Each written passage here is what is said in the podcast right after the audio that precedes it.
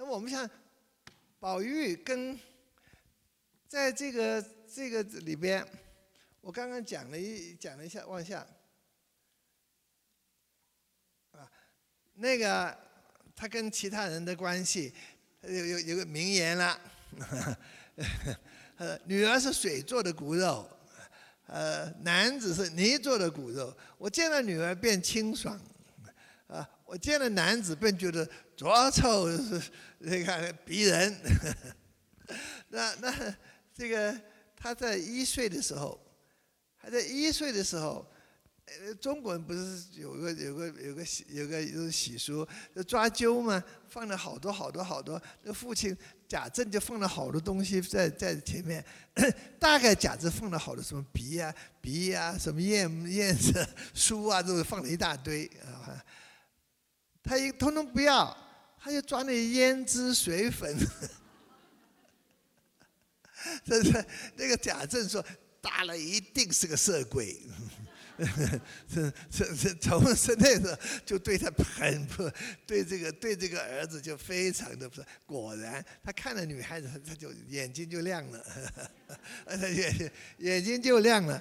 他说他对这个，我想这这个时候其实，我我想你看啊，《红楼梦》可能是对对女性，对女性。可能是最最最女性的地位，在他的《红楼梦》里可能是最高的了，那就高高。我想他这个是呃这这这这个是这个这个他原因问他想女孩子女孩子啊，那样那样他还没有还没有出嫁的女孩子啊，还不是他有时候出嫁了以后，他突然间觉得沾了男人的气味就不对了。呃，他说这不那些女孩子比较纯洁，那比较很纯洁的时候，是其实这本书，这本书其实就是个女儿国，这好多好多都是女孩子的女孩子的世界，女孩子的世界。嗯，据说据人据人类学者说，好像我们中国，好像我们中中国的古古古老的社会是母系社会。是母系社会，是母系社会。后来这个母系社会被父系社会压倒了，啊，被母系社会、父系社会压倒了。我想那个《红楼梦》呢，他们好母系社会好像又在又又又又又又浮现了。对呀，《红楼梦》里面最高的权最高的权威是谁呀？最高是贾母，对不对？贾母是最高的权威，是啊，那是下面好多好多好多好多的各层各层各层的各层各层的。王熙凤是行政院长吧？大概是一个，下面那个那个是行政院长，然后然后下面都是都是都是，你看女儿国是个女儿国，这个女儿国，所以在女性可能在她的这是这个这这个地位最高。她对男人，但但有几个男人。男性在她是不一样的，她对那几个男的关系不一样。她她厌恶的什么？她厌恶的是那种，他两种男人她厌恶，两种男性。第一个就是一心一意求功名利禄的，像贾雨村那种，啊，求求功名利禄的。嗯呃，贾政恐怕他也不太喜欢，不敢讲就是了，不敢表露，不敢表露，不敢表露。大概那种啊，要要要经世记名，要怎么呃，他他不喜欢这一种，对啊？第二种，不尊重女性的，不尊重女性，以女性为只是只是玩物，只是一种这个这个肉体的宣泄的这种。的像像像那个雪攀呐、贾琏呐，啊，他们那那种的啊，那种那种的假设啊，他们那种那种他不喜欢，啊，他不喜欢，所以他觉得这个男子的觉得觉得浊浊臭逼人，那就是因为这这两种，但是他他有其他几位男性，呃，不一样，像像。蒋玉菡啊，秦钟啊，柳湘莲呐，北静王，他又又有不同的，每个人不同，跟他有着不同的关系，不同关系。所以在这个这个地方，这个地方，他他他对人，他人的关系，跟跟女孩子的关系，跟男人的关系啊，呃，有点不同。往下，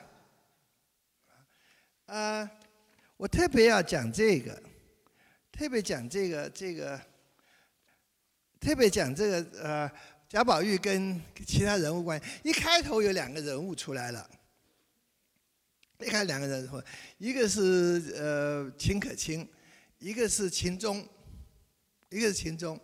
啊，秦可卿，我刚刚稍微介绍一下子，她是宁国府贾蓉的妻子，贾珍的媳妇。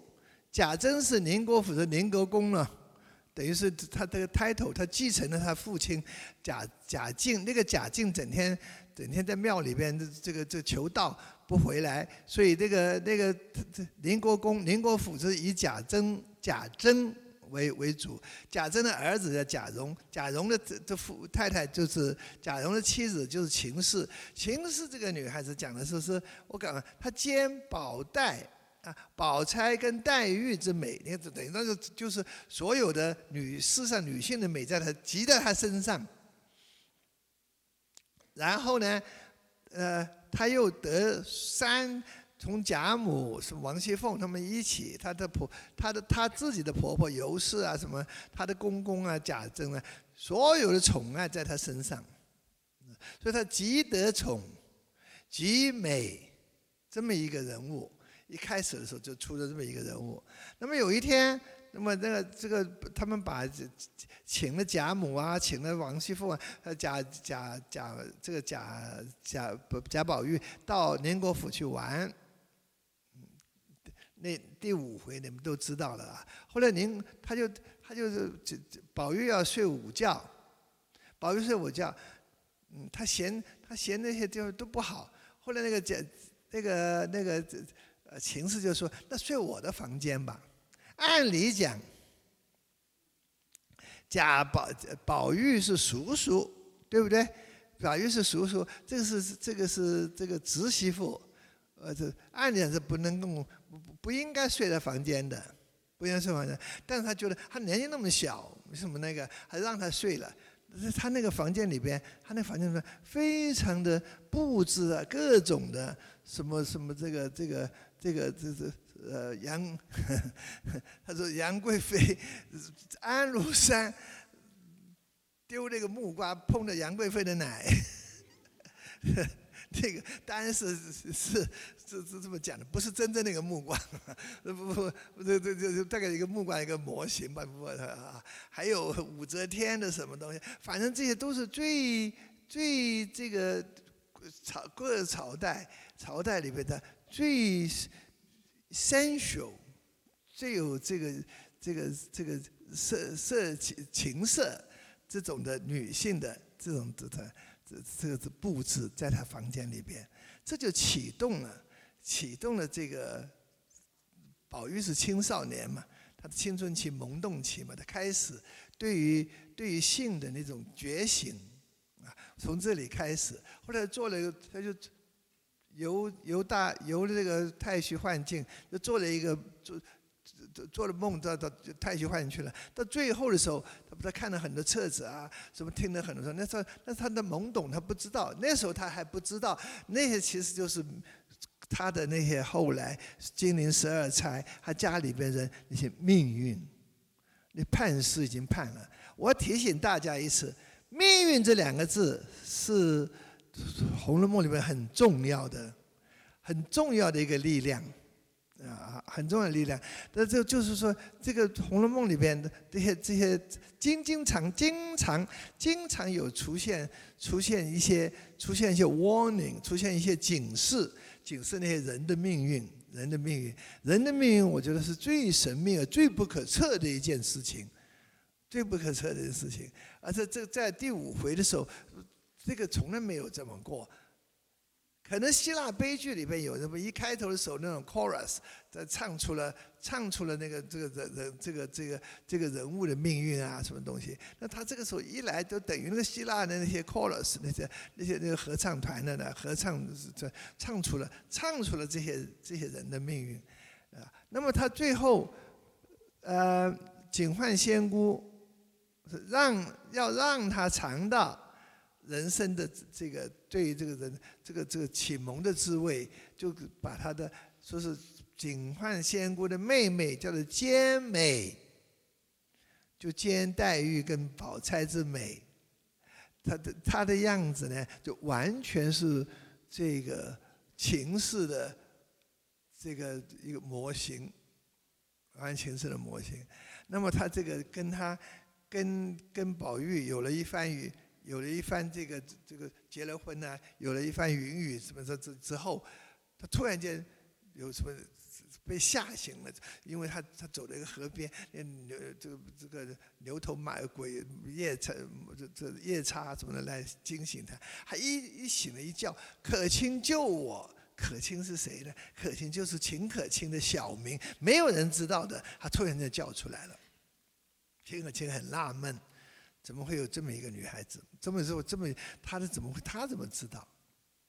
后来，秦可卿没有多久，秦可卿没有多久就死了，病死了。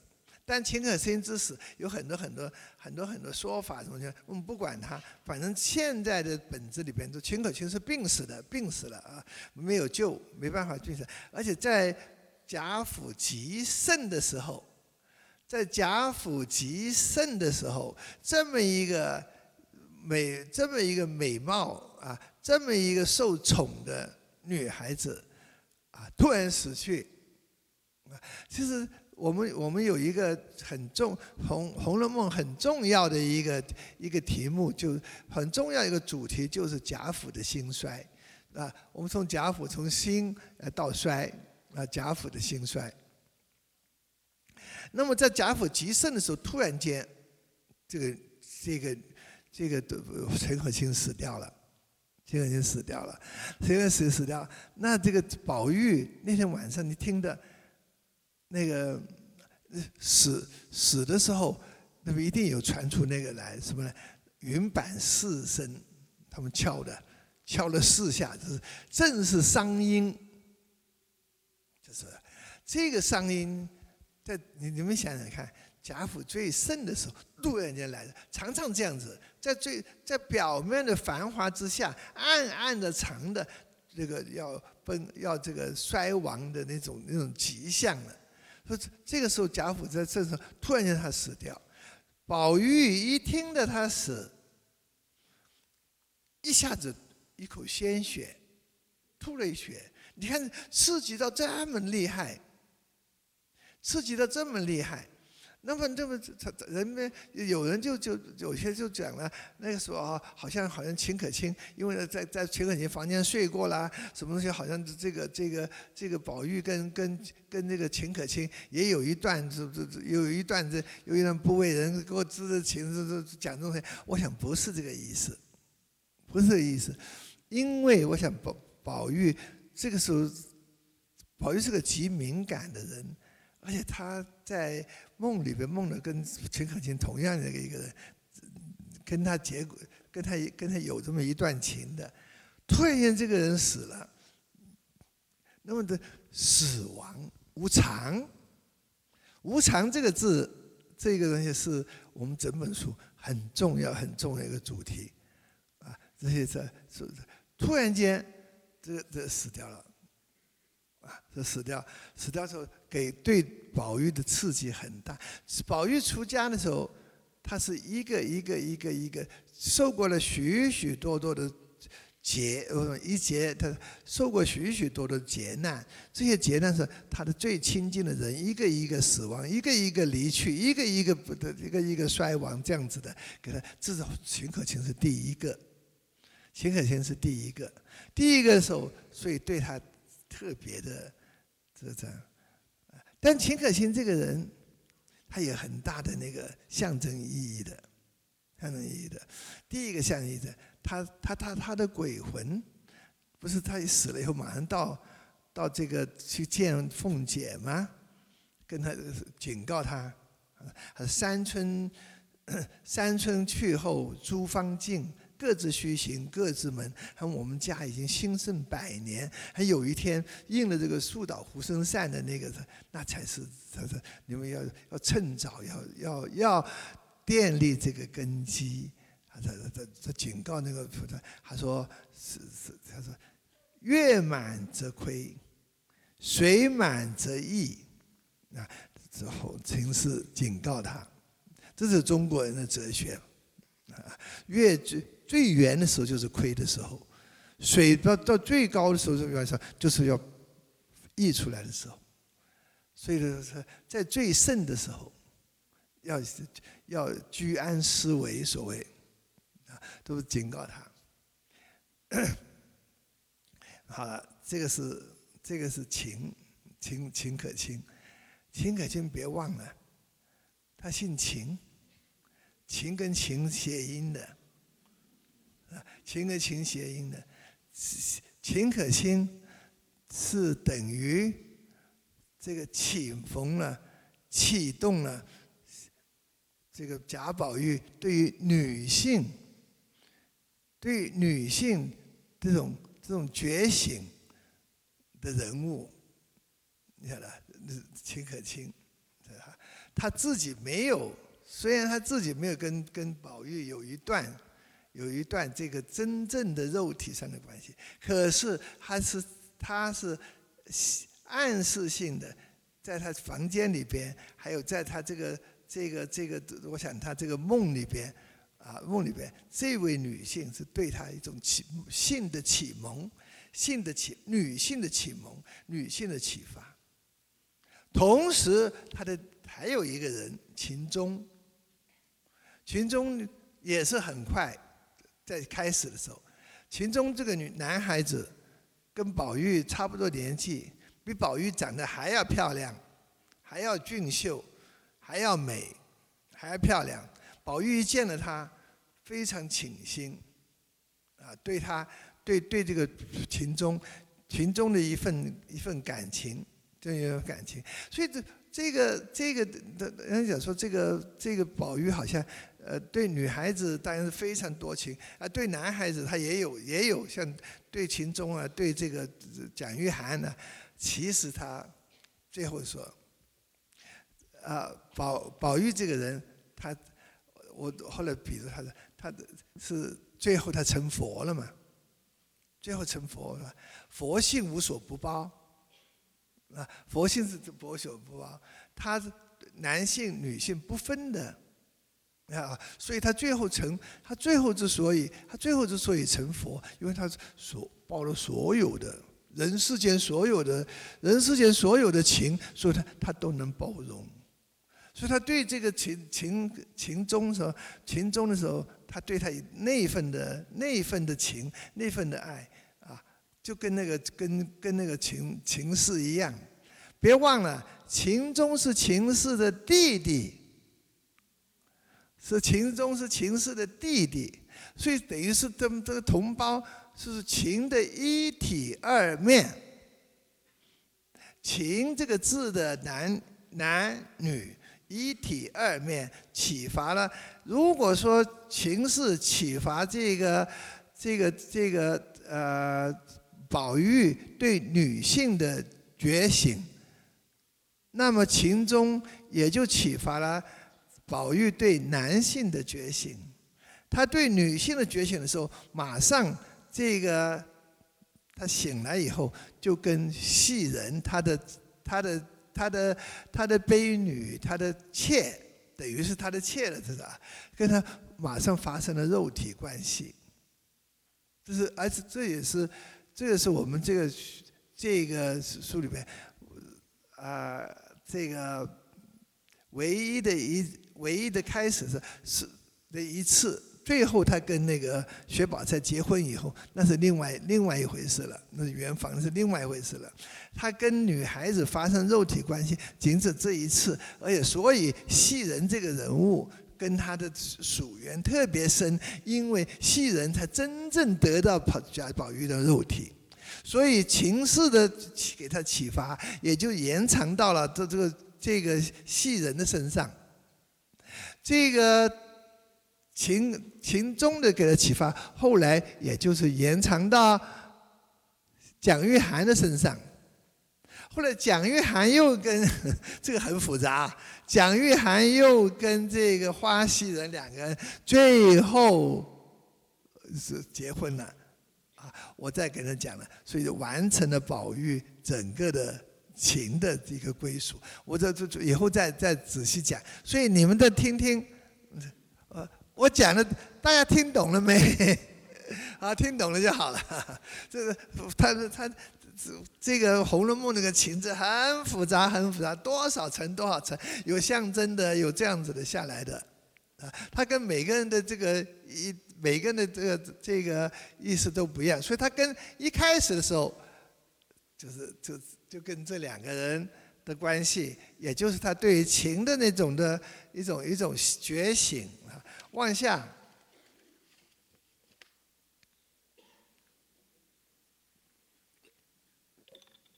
我讲过了，他跟他跟他父亲两个人，他跟他父亲两个人，这两个人这两个这两个角色，可以说是非常明显的对比。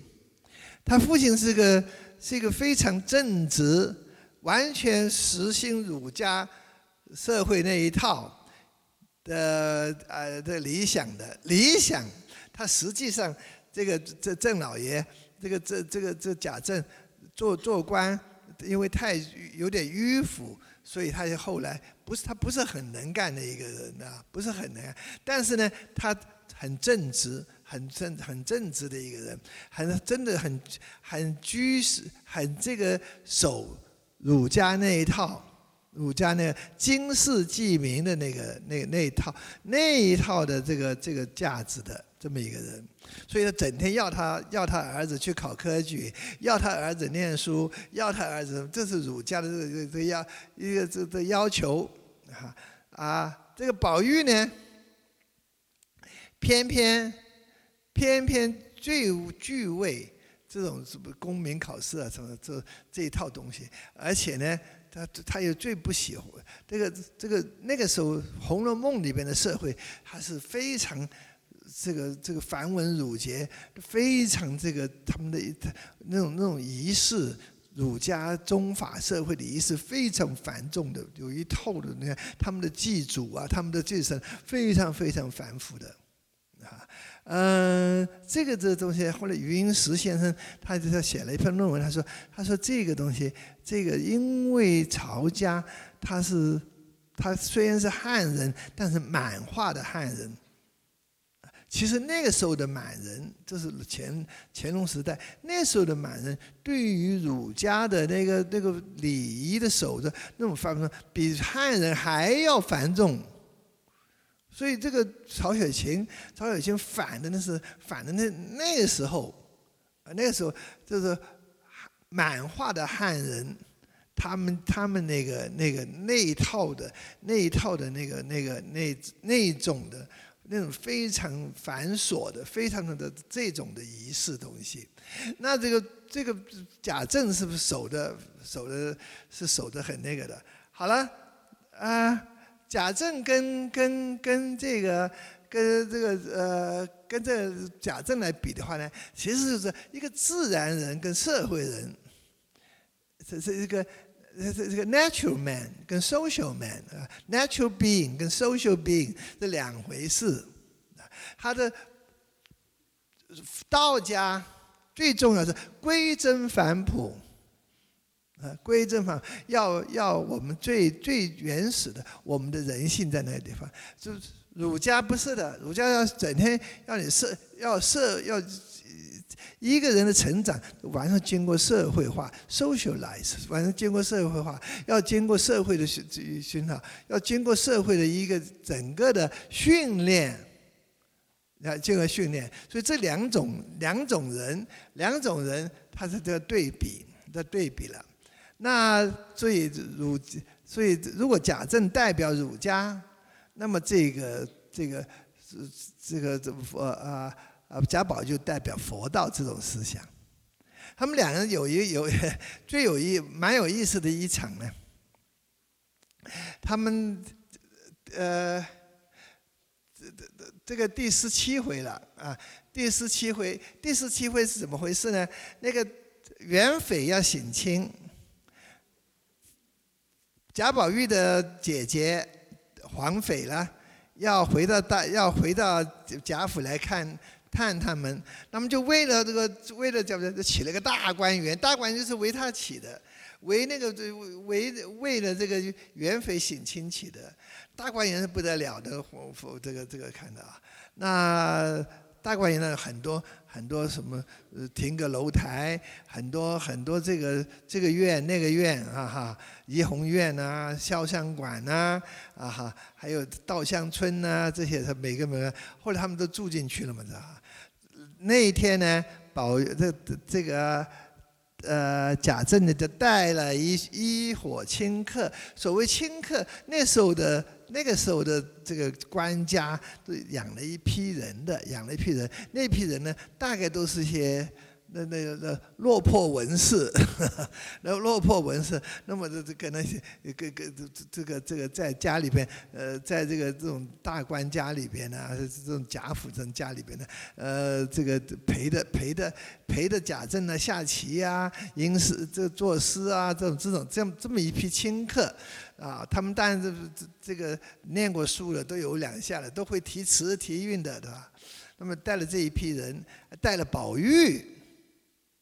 进去，看到这些这些这些很多地方，中中国的园林里边都要题诗，都要题对联、题诗的嘛。他要宝玉是去题，为什么呢？为什么宝玉先？原来元妃呀，元妃在去当当皇妃之前，这个大姐姐宝玉的宝玉宝玉的这这个这个是他教的。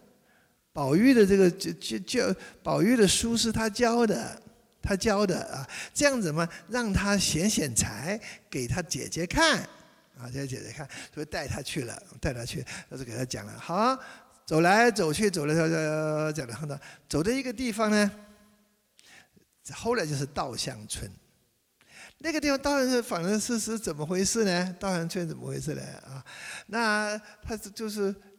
你看，你听嘛，稻香村嘛，又搞了一句一一会稻园，这个稻田呐，弄养了一些鹅啊、鸭子啊、鸡啊这种东西，弄的什么桑啊，这好像呃做出一个做出个农村的样子来，做农村样子来。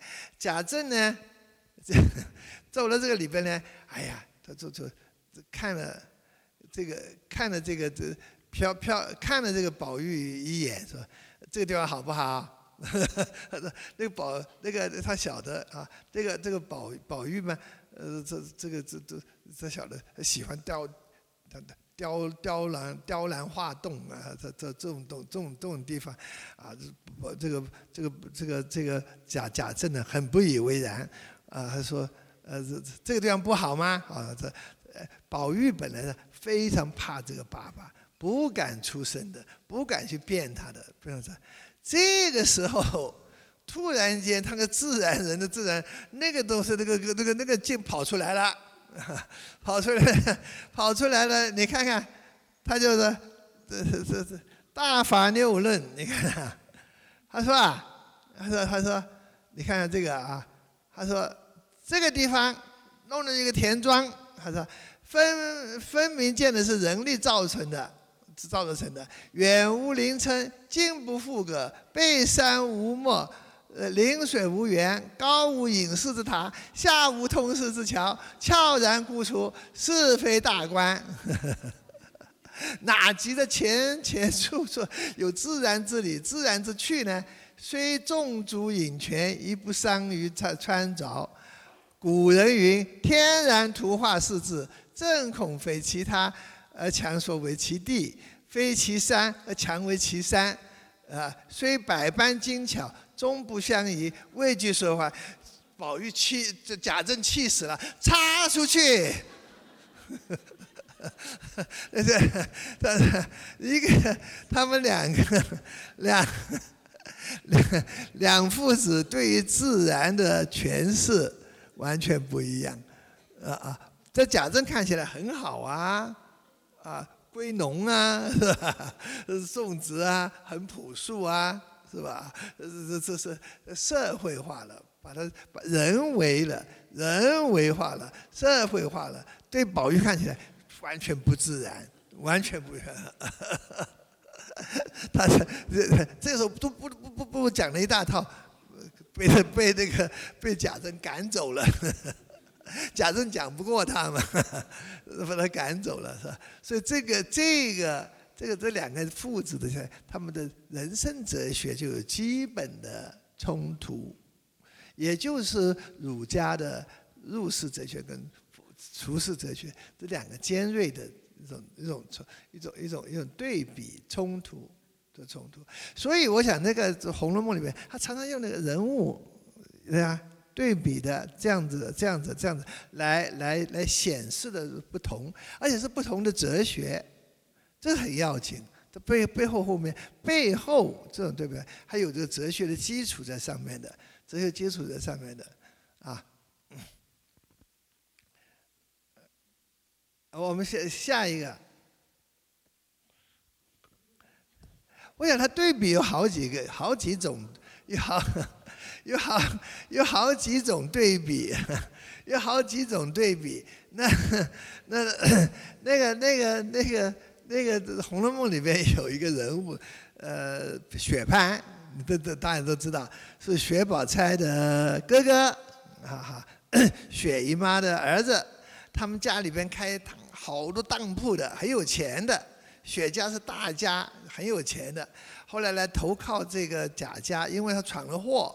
打死了人的投靠贾家，投靠贾家呢？那这个这个呃雪潘嘛，这雪潘他外号叫呆大呆霸王，那么是一个非常粗糙、非常非常这个这个这个呃呃这个骄纵粗糙的这么一个人，这么一个一个男人，跟宝玉的完全完全相反的这么一个人。他们有一回。有一回啊，他们呢，你看第二十八回，第二十八回，第二十八回，他们有一个朋友叫冯子英，也是一个，也是一个纨绔子弟。那么的请客，把雪潘呐，雪这个这个这个呃宝玉啊都请去了。同时呢，还请了一些唱戏的，像蒋蒋玉菡、伶人啊唱戏的，那个还有呃妓女。呃，云香是这个一个一个是招了妓女，招了什么陪酒的这些啊？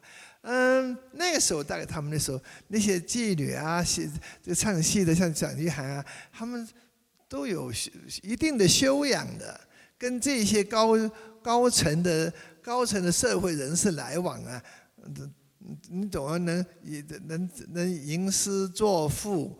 还有这唱曲，回头要要懂这套东西才是才合格的。所以他们来了以后，就就就是唱唱曲了，唱曲了哈。那个 就他们就就就就要就要唱歌唱曲了。那么给了学潘，那他们就说用用啊呃呃 女儿的喜悲。是 这么几个几个来唱，那个雪潘呢？雪潘一上场，他是看他，呃，女儿悲，叫那个男人是乌龟。他说女儿愁，这绣房钻出个大马，钻出个啊，那个字写错了。呃，这女儿愁，绣绣房钻出个大马猴。呃，叫他唱呢，他说一个蚊子哼哼哼，两个苍蝇嗡嗡嗡。所以，所以。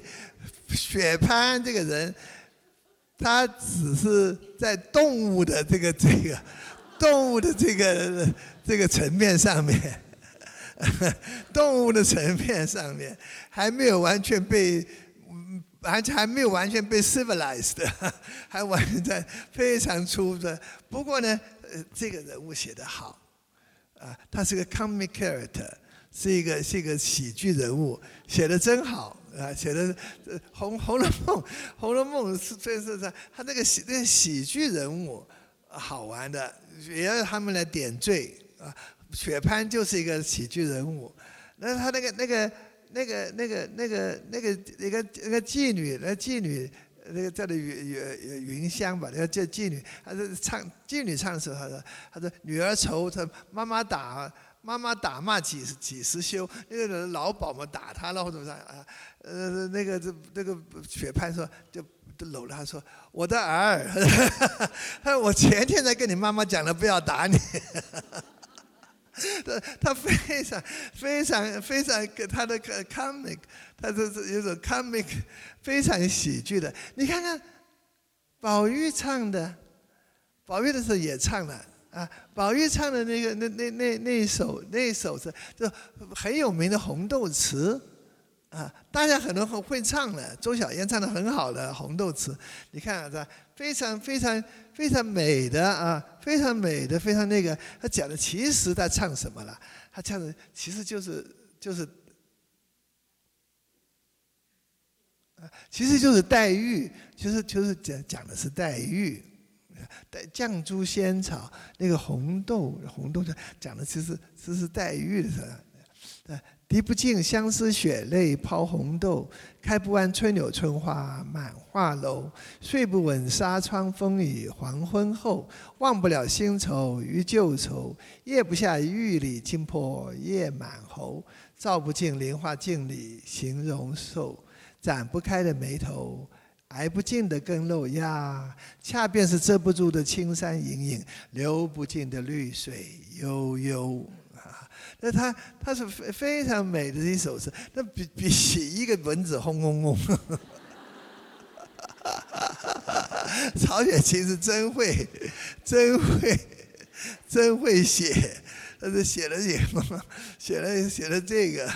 当然这一回很重要，就是很重要，其实是蒋玉菡跟跟贾宝玉这他他他们开头开头这个见见见面的时候，说有这么有什么？所以他的他的对比，他的对比啊，像跟贾贾贾政是一种对比，像跟雪潘是一种对比，啊啊啊！还有其他往下。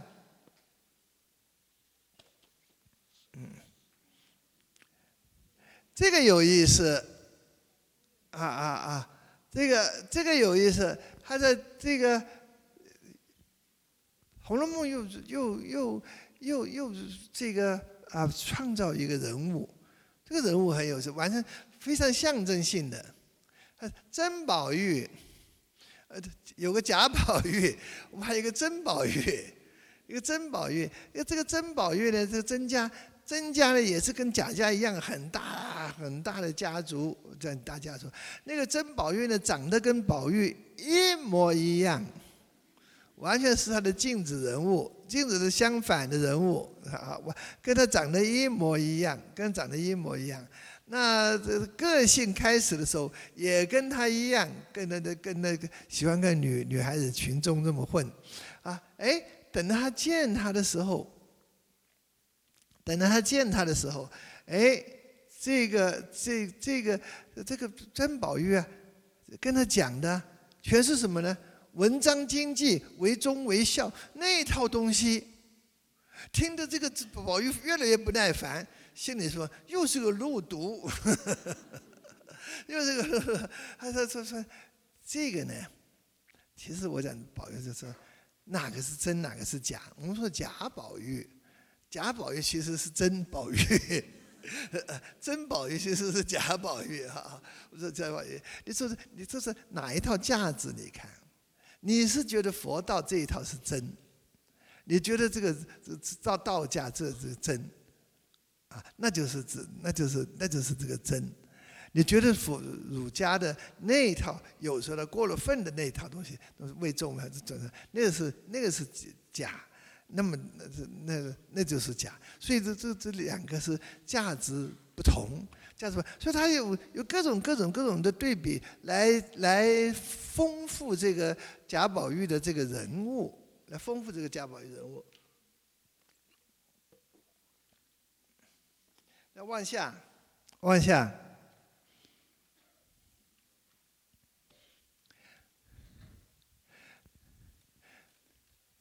这两个人，这两个人，这我讲啊，这两个人，这个呃，我我说我说他他有个玉字，你们要小心了。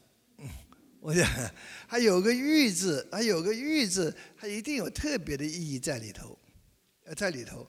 他他碰到这个蒋玉菡什么人呢？是个演员，是个戏子，是个戏子，是个演员。这演员是个戏子。那么他这个这个一一见了他的时候呢，他对他这个他当然还长得很好啊，长得很好，长得很好。那他他见了他的时候，他给他马上他就对这个人有一种有一种很自然的。对他一种一种一种一种特别的特别的一种亲亲亲切亲热上，他就马上给他互相交换了礼，交换了一个礼物，什么呢？啊，汗巾子这么绑的呢，等于是我们的我们现在手帕那是汗巾子，他给他给宝玉给那个汗巾子给那个蒋玉菡呢，一个松花绿的一个镜子，是谁的呢？花戏人的，是花戏人的那个镜子，那个那个蒋玉菡给他呢，红的一个汗巾子，是北静王欠给他的，给他的一个汗金子。这两个这两个字这两个交换有很重要的意义。其实那个时候，最后花戏人嫁给了蒋玉菡。那个时候，宝玉已经替他已经替花戏人下了聘礼了，已经替花溪人下了聘礼了。那这个蒋玉菡对跟贾宝玉有什么关系呢？当然，我们普通看的觉得他们两人是同性恋的关系，其实我觉得比他更更深一层，可能更深一层。这两个男人，这两个人的。互相的认同，互相的认同。第一，他是玉，这两块玉啊。第二，蒋玉菡，菡什么意思啊？菡菡萏莲花，在佛教里边，莲花是分身、化身，是化身。所以，蒋玉菡在某某种意义上呢，是蒋贾宝玉的化身。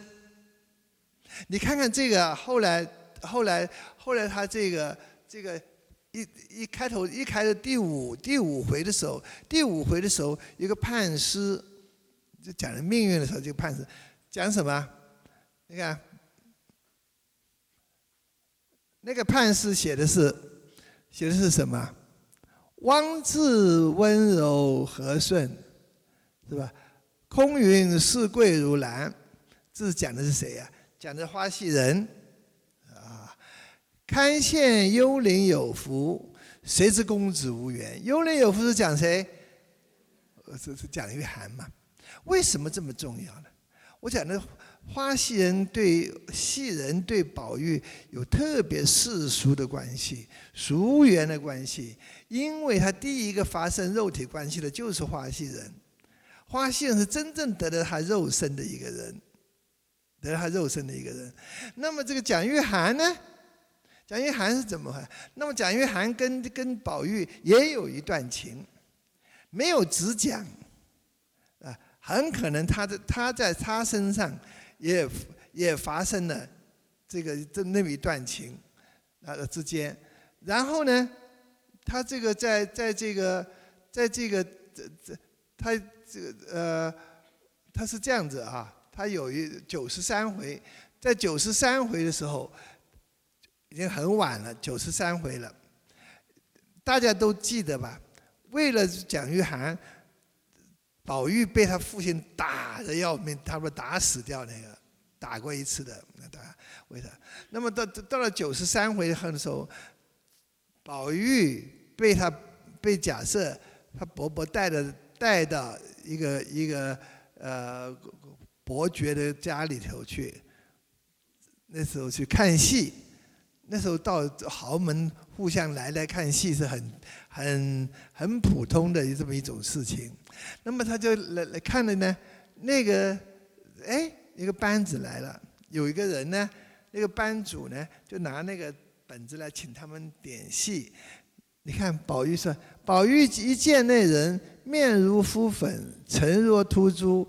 轩刃如出水芙蕖，飘然是玉树临风，原来不是别人，就是蒋玉菡。我要这你们小心这个看这个字“拂去”，就是拂，就是莲花，你看，就是莲花的意思，就是莲花的意思，这莲花的意思。然后呢，他们在这个这个，他们这个这个他看唱的什么戏呢？战花魁，战花魁大家都知道，卖油郎独占花魁，对不对？卖油郎独占花魁，卖油郎的名字叫什么？秦仲，秦仲，秦仲，秦总，又又扯的一堆了，又又扯的一堆了，又扯的一堆了，又扯的一堆了。然后呢，你看啊，这个时候呢，他看他看他演这出戏，你都知道，那个这花魁女就是那个那个妓那个妓女啊，花魁女啊。他是他是这个他是这个呃呃被那个卖油郎，因为他穷嘛，那他攒了一年，卖油郎攒了一年，攒够了银子，穿了新衣服，要到这这个妓院去，因为他一看过这个这个花魁，你一见他就就惊艳。他本来去的时候，他是要当然。去妓院嘛，当然是去去去嫖妓的了啊！对不对？本来他要他要点那个花魁女的，花魁女那天出去接客去了，出去接客去了，被被被那客人灌得醉醺醺的回来，灌醉醺醺回来，根本根本就倒在床上，倒在床上。这个这个这个啊群众，这个卖油郎呢，看着看着这个女孩子那么。被被被那个客人这么欺负，那么可怜，还是有什么由爱生怜，对他那种的，对他那种，对他那种，他就等他，他他后来他半夜他吐了，哦，吐出来，这个卖油郎就拿那个自己的新衣服去接接他的吐，接他的吐，吐的你看，很脏的吗？你想想看，做妓女一定被风尘所染，为什么所染？他他把他脏的那些东西都吐出来，让这个很纯洁的卖油郎替他把那个脏东西通通接掉了。所以他对他卖油郎对他来讲一种怜香惜玉的这种的，那宝玉呢看得非常，你看看，你看看，果然。蒋玉菡扮了秦小官，服侍花魁，花魁最后情形，把那一种怜香惜玉的意思做得极尽、极情尽致。以后对饮对唱，缠绵千卷。宝玉这次不看花魁，只把两只眼睛独射在秦小官身上，更加蒋玉菡声音响亮，口齿清楚，暗腔落板。宝玉的神魂都被唱飘荡了，只等着这出戏沙场后，更知蒋玉菡即是情种，非群山角色可比。这个这出戏很有更深的意义。宝玉的感情对女孩子的感情，它不在于肌肤之亲，他对他最高的那个。最高的这种境界，最什就怜香惜玉。他最对女孩子最高的是他的怜香惜，这也是他最可贵的。女孩子所以喜欢他、爱他，那就因为他的怜香惜玉的那种的情。所以这个时候，这个时候他看到这个怜香，完全认同。他看着他都是不看花魁，他看着这个这个这个蒋玉菡，完全认同在台上那个卖油郎秦仲。别忘了，蒋玉菡是演员，蒋玉菡是演员，替宝玉演出这出戏。花魁女是谁？花戏人吗？都姓花吗？花戏人吗？这个是花魁女吗？花袭人后来，花袭人后来嫁给了蒋玉菡，蒋玉菡把她从贾府救出去了。蒋玉菡把他贾府，等于等于秦小官把花魁女从这个烟花火坑救出去，这个蒋玉菡也就是把花花戏人从贾府那个火坑救出来，替宝玉他是演员，替宝玉在城市上演完这出戏，演完他作为这个花戏人的丈夫这出戏。他跟他跟他跟他跟这个花戏人的熟缘，跟蒋玉菡的熟缘特别重。他他在他最后出家了，他的佛身跟着一真一道上归到青埂峰下，他的俗身，他的肉体俗身一分为二，在这两个男世俗男女的身上，最后。破镜重圆，所以人生有他佛道的一面，也有世俗的一面。所以《红红楼梦》它不是偏哪一个，《红楼梦》是所无所不包，无所不容。我讲了半天，大家听懂没？OK，OK，好，好，好，这个，这所以这一百二十回。有两很重要两个 episode，一个就是宝玉出家，一个是说戏人跟这个，所以那是画龙点睛的一回。所以这一个他跟这个这个三角，我们有两个是两个 爱情三角，一个是贾宝玉、林黛玉、薛宝钗，一个是贾宝玉、花戏人跟蒋玉菡，这两种。不同的境界，不同的人，啊，不同的境界，所以他他这个很很很多很多，这本书太复杂了，要不然好往下，啊，好，恐怕讲不完呢，这现在几点了？四点了，是吧？好好好，好休休休息十分钟，休息十分钟。